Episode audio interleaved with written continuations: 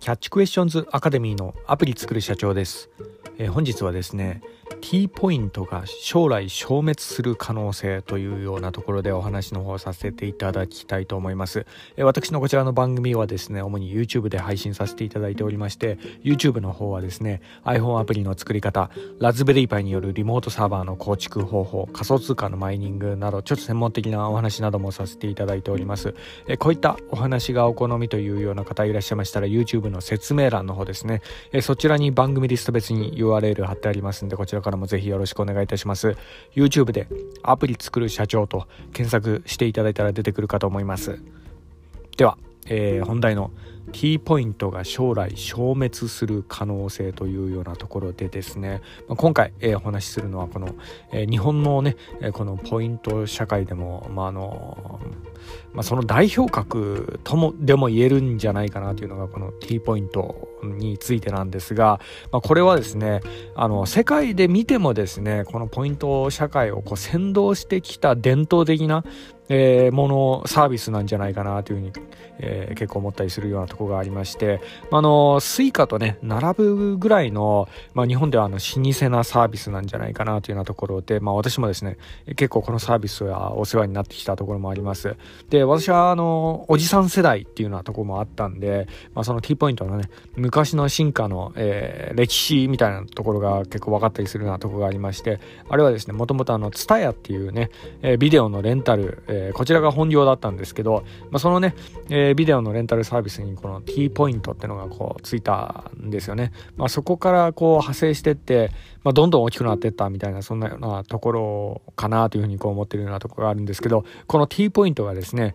今えー、危機にあるというようなところで、まあ、これでえーって思うのはですね、まあ、大体あのおじさん世代だと思うんですけど、まあ、とにかくね、あのー、まあ、おじさん世代にとっちゃあのビデオのレンタル、まあ、DVD とかね、ツタヤに行ってこう借りたりするなんていうのは、まああのまあ、音楽とかもそうですよね、ツタヤで、まあ、だいぶお世話になった人とか結構多かったりするようなとこがあるんですけど、まあ、これがですね、まあ、本業とかもね、今あのコロナ禍とかそういうんで、このビデオのね、レンタルの復習とかそういったものも、あの、壊滅的な状態にも、えー、ありますっていうのもあの、まあ、今やねネットフリックスとかそういったあの動画配信の時代でもなってきてるんでなんでこんなあのアナログ的にねなんかあのレンタルショップ行ってあの、まあね、どこの馬の骨かわからないようなおじさんが、えー、指紋だらけのこう、ね、DVD でベタベタ触れたようなね DVD をこう借りてねレンタルビデオからこうコロナのね感染リスクをこう犯すみたいなそんなようなことをまずやる人いないんじゃないかなっていうようなとこもあるんで、まあ、だからこそこのレンタル、ビデオレンタルっていうのはね、え、これからもどんどん衰退していくんじゃないかなというようなところもあるんですけど、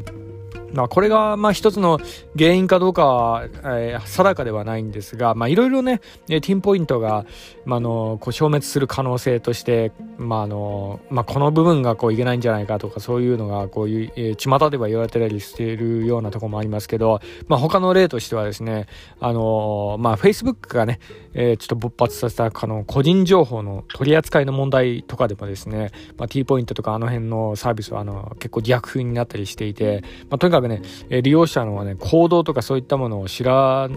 知らずに結構抜き取られてしまって、まあ、それがね、えどこの、なんかわけのわかんないようなサービスになんか活用されちゃったりしてたりしてるようなとこもあったりしてですね、まあ、この辺も、まあ、一つこの T ポイントにとっては、まあ、あの、結構ダメージなんじゃないか。こういった個人情報がね、より取り締まられると、そのビジネススタイルそのものがですね、え結構、あの、痛手を負ったりするようなとこがあるんで、まあ、T ポイントってのはですね、ま、あの、そいったところが、まあ、一つのビジネスでもあったんでね、まあ、あの、もちろんあの、Facebook に比べたらね、あの、ちゃんとね、あの、利用者に対価を払って、そういった情報を利用してるってわけなんで、まあ、Facebook はね、本当にあの、えー、利用者に対価も払わずにね、えー、こういった個人情報とかをこうね、まあいろいろこう使い放題やってきた、えー、とこもありますが、まあそれに比べたらまだいい方じゃないかなというふうには思うんですけどね。はい。まあそれとあの、まあそんなような流れかですね、今現在この、えー、T ポイント、えー、ドトールをはじめとするあの大手加盟店がですね、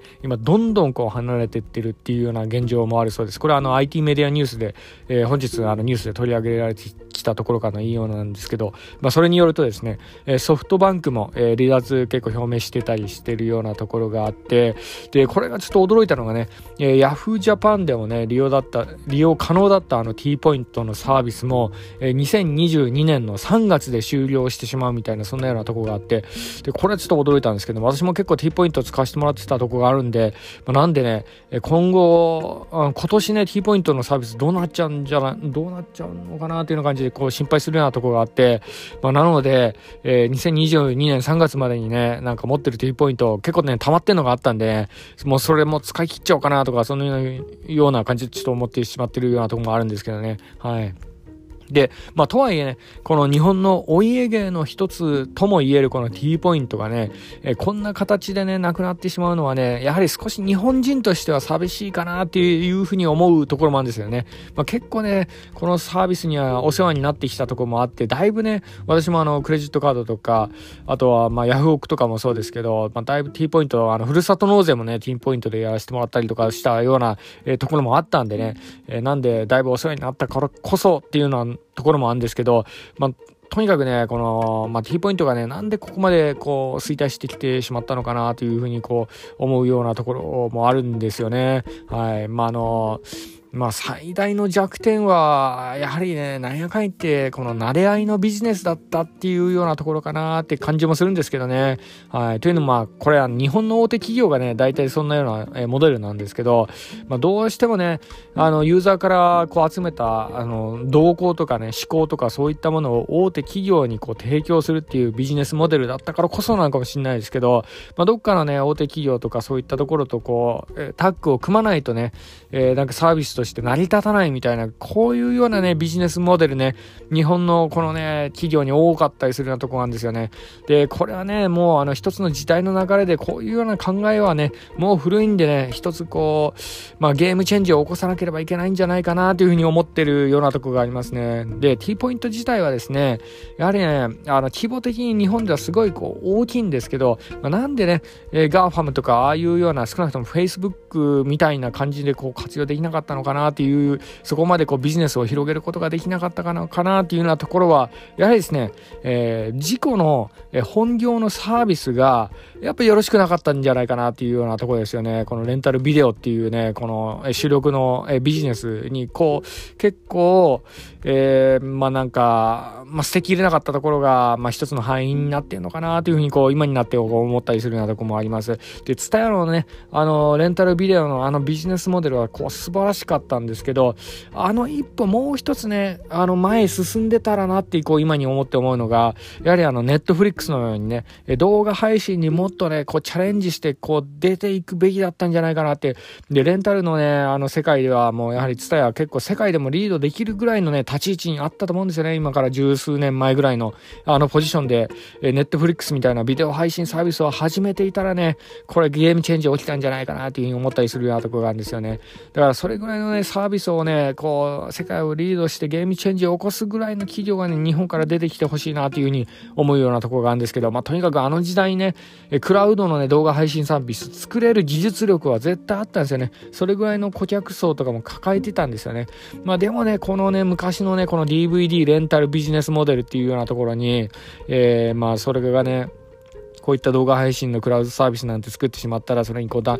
え、ダメージが、あの、あるみたいな、そんなような、あの、見方が出てしまって、尻込みしてしまったのかな、というような、えそんなような、え、ところもありますかね。はい。まさにこれはね、アップルに、え、抜かされたソニーのようなね、えそんなような感じですよね。この、ツタヤの、えこのビジネススタイル、すごいいいものあったんですよね。十数年前は。いいもの持ってたのにね。だからこそね、日本人としてちょっともったいな、なっていうようなところがちょっと思えてならないところもあります。はい。まあ、だからですね、最後にね、一つね、こう、もしかしたらね、TSUTAYA のね、T ポイントの開発者の方とか、ね、もしかしたらこの番組聞いているかもしれないんでね、その方に一つメッセージとして残したいのはね、まだね、えツタヤ T ポイントまだ終わったわけじゃないんで、もう一つね、再起を図れる可能性があるとしたらというようなところでね、最後一つ話締めさせていただきたいと思うんですけど、それはですね、ズバリやっぱね、もう一つチャレンジする路線としては仮想通貨とかね、その辺行ってもいいと思いますね。はい。で、もちろんあの、ビットフライヤーとかで T ポイントを仮想通貨に交換できるサービスっていうのはあるんですけど、これね、ダメですね。交換じゃダメなんですよ、T ポイント。はい。もうね、仮想通貨をそのものをね、T ポイントブランドで作るぐらいのね、そんぐらいのチャレンジしてほしいなというふうにね、個人的に思ったりもしております。まあ、ここまでやってくれるかどうかわかんないですけどね。まあ、これぐらいやったらですね、ゲームチェンジ起こるかもしれないんで、ね、少なくとも日本の社会でね、新しい風が吹くと思うんでね、まあ、これぐらいのことをちょっとやってほしいなっていう思いでね、えー、今回収録させていただきました。本日は以上になります。では最後に、いつもと同じ言葉で締めさせていただきたいと思います。IT エンジニアに栄光あれ。